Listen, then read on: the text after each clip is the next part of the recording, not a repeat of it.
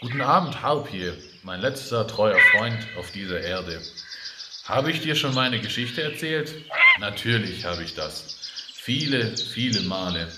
Trotzdem lässt sie mich nicht los. Damals, früher, im zarten Alter von 21 Jahren, lernte ich meine liebste Brunhilde kennen. Ach, was war das nur für eine Zeit. Wir waren oft zusammen im Auto unterwegs. Ach, wie ich diese Autofahrten liebte. Wir beide in den Sonnenuntergang, das war eine schöne Zeit.